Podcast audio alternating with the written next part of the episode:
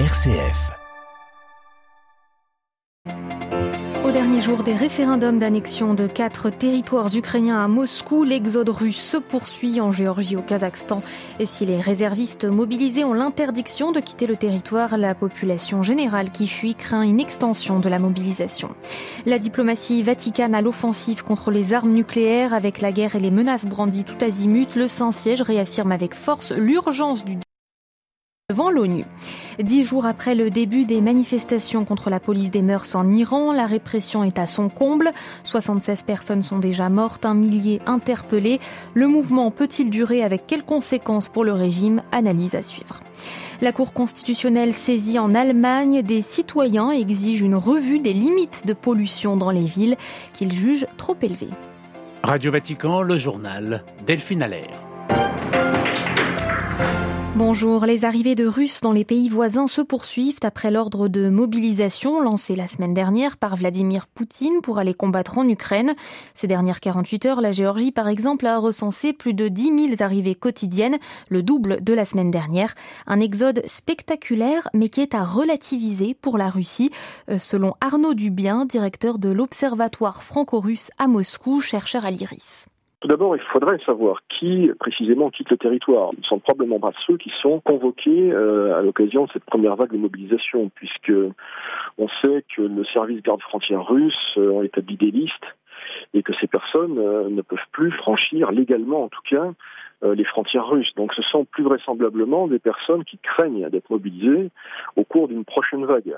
En tout cas, aujourd'hui, peut-être qu'au cours des premières heures et des deux, trois premiers jours, certaines personnes mobilisables ou ayant reçu des convocations ont pu quitter le territoire. Aujourd'hui, ça paraît impossible. Ça, c'est le, le premier point. La réaction de la Russie, vous savez, il n'est pas certain que les Russes soient très contrariés. Hein. Le Kremlin soit très contrarié de voir euh, cet exode. Alors effectivement, c'est euh, pas très glorieux en termes d'image, mais je ne suis pas sûr que les considérations d'image jouent désormais un quelconque rôle euh, au Kremlin, mais on peut considérer que ce sont aussi euh, des personnes que la police russe n'aura pas à, matraquer dans les rues de Moscou ou de Saint-Pétersbourg. Et par ailleurs, euh, il ne fait aucun doute que les commissariats militaires, c'est-à-dire les centres de recrutement de l'armée, vont remplir et même probablement dépasser les quotas. Des propos recueillis par Olivier Bonnel. Au dernier jour des référendums d'annexion de ces quatre territoires ukrainiens, le Kremlin prévient ces votes auront des conséquences sur la sécurité de ces régions. L'Union européenne, elle, annonce des sanctions contre les organisateurs de ces référendums. Alors que la Pologne inaugure aujourd'hui un gazoduc stratégique avec la Norvège, la mer Baltique fait l'objet d'inquiétudes après deux fuites inexpliquées de Nord Stream 1 et 2. Le Kremlin se dit préoccupé et n'exclut pas ce matin un sabotage de ces infrastructures exploitées par le géant gazier russe Gazprom et dont l'activité est pourtant totalement suspendue euh, depuis un mois. Avec la guerre en Ukraine et la menace brandie de recourir à la bombe atomique, le monde s'est rapproché de l'abîme. Très préoccupé, le Saint-Siège réaffirme donc avec force son positionnement sur les armes nucléaires. En quelques heures, le pape a qualifié de crime hier sur Twitter l'utilisation de l'énergie atomique à des fins belliqueuses. Puis ce fut le tour du numéro 2 de la secrétaire d'État. Hier au siège viennois de l'AIEA, Monseigneur Gallagher a exhorté le monde au dialogue plus qu'à la dissuasion. Et hier soir enfin, à la tribune de l'ONU, le cardinal Paroline a plaidé, lui, pour le désarmement, Marie Duhamel. Oui, pour le pape, c'est à la fois un défi un impératif moral et humanitaire. L'objectif ultime doit être l'élimination totale des armes nucléaires. Or, force est de constater, pointe le cardinal Paroline, que les actions des États dotés d'armes nucléaires nous en laissent loin. Non seulement ils ne respectent pas leurs obligations en TNP du traité de non-prolifération nucléaire, mais en plus, ils augmentent et modernisent leurs arsenaux.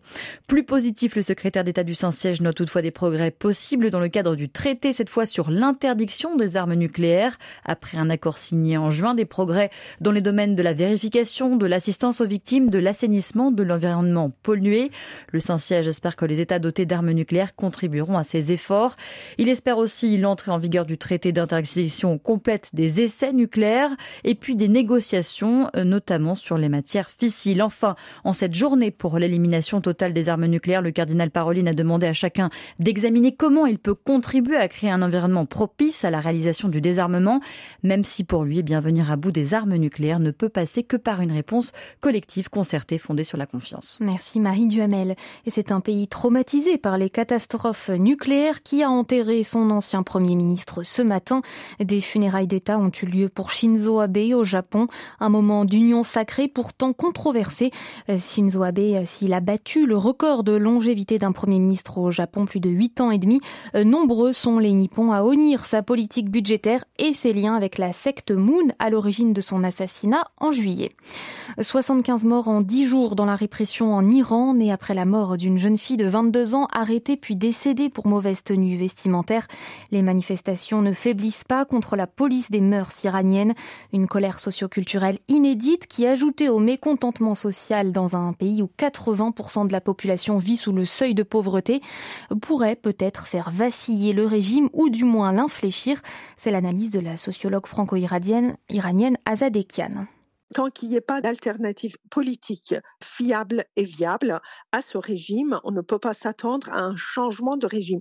Mais si les manifestations continuent, c'est-à-dire si les pressions sociales de la société iranienne continuent contre le régime, on peut s'attendre à un changement de politique régime. La majorité des Iraniens qui s'expriment sont contre ces polices de mœurs pour une simple raison que 70% de la population iranienne est née après la révolution, très ouverte sur le monde. C'est euh, une société moderne où euh, des jeunes sont presque à 100% alphabétisés, où euh, il y a plusieurs millions d'étudiants dans les universités iraniennes. Donc ces jeunes-là en particulier ne tolèrent pas les dictates du régime et souhaitent déjà vivre comme ils le souhaitent. Les femmes souhaitent aussi avoir la liberté de choix de porter ou non le voile. D'un autre côté, tout le monde souhaite des changements de lois discriminatoires. Et donc le régime qui se cramponne au pouvoir a perdu sa popularité, tente de se maintenir au pouvoir par la répression. Azadekian, sociologue franco-iranienne, professeure à l'université Paris-Cité.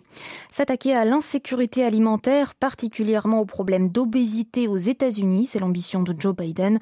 Le président américain s'exprimera demain à ce sujet lors d'un sommet sur l'alimentation. Les États-Unis sont concernés ces derniers temps par une hausse des cas de maladies liées à l'alimentation comme le diabète de type 2, l'obésité, l'hypertension et certains cancers. Le bilan s'alourdit après le naufrage d'un bateau de migrants au large de la Syrie. Un dernier décompte fait état de 100 morts. Il s'agit d'un des plus meurtriers survenus en Méditerranée orientale. L'embarcation en partance du Liban comptait rejoindre l'île de Chypre. En Allemagne, des citoyens ont saisi la puissante Cour constitutionnelle pour exiger que le pays revoie ses limites de pollution dans les villes. Ils les jugent trop élevées et souhaitent défendre ainsi leur droit fondamental à la santé. Explication à Berlin, Delphine Nerbolier. Ils sont sept à avoir saisi la Cour constitutionnelle allemande, quatre adultes et trois enfants, eux-mêmes représentés par leurs parents. Ils habitent de grandes villes allemandes, Berlin, Munich, Francfort ou Düsseldorf, et vivent dans des quartiers connus pour être les plus pollués. S'ils saisissent la plus haute Cour de justice du pays, c'est parce qu'ils estiment que les autorités allemandes n'agissent pas assez pour lutter contre la pollution de l'air dans les grandes villes, une pollution liée essentiellement à la circulation et à des taux élevés de particules fines et de dioxyde d'azote. En portant plainte, ces sept plaignants souhaitent surtout que l'Allemagne renforce sa législation fédérale, non pas en suivant les lignes directrices européennes, mais en suivant celles de l'Organisation mondiale de la santé. L'an dernier, l'OMS a revu ses conseils en la matière.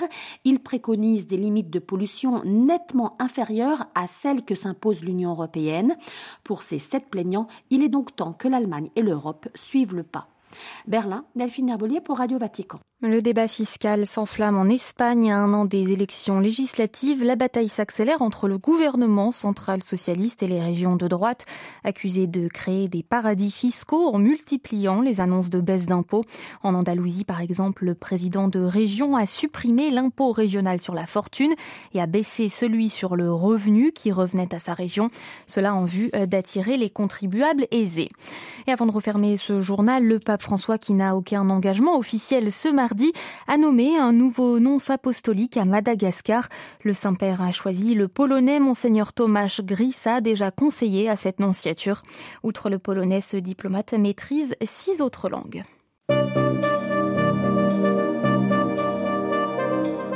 Ainsi s'achève ce journal. Merci de votre écoute et fidélité à notre antenne. L'actualité du pape, de l'Église et du monde revient à 18h heure de Rome avec Olivier Bonnel. Très belle journée.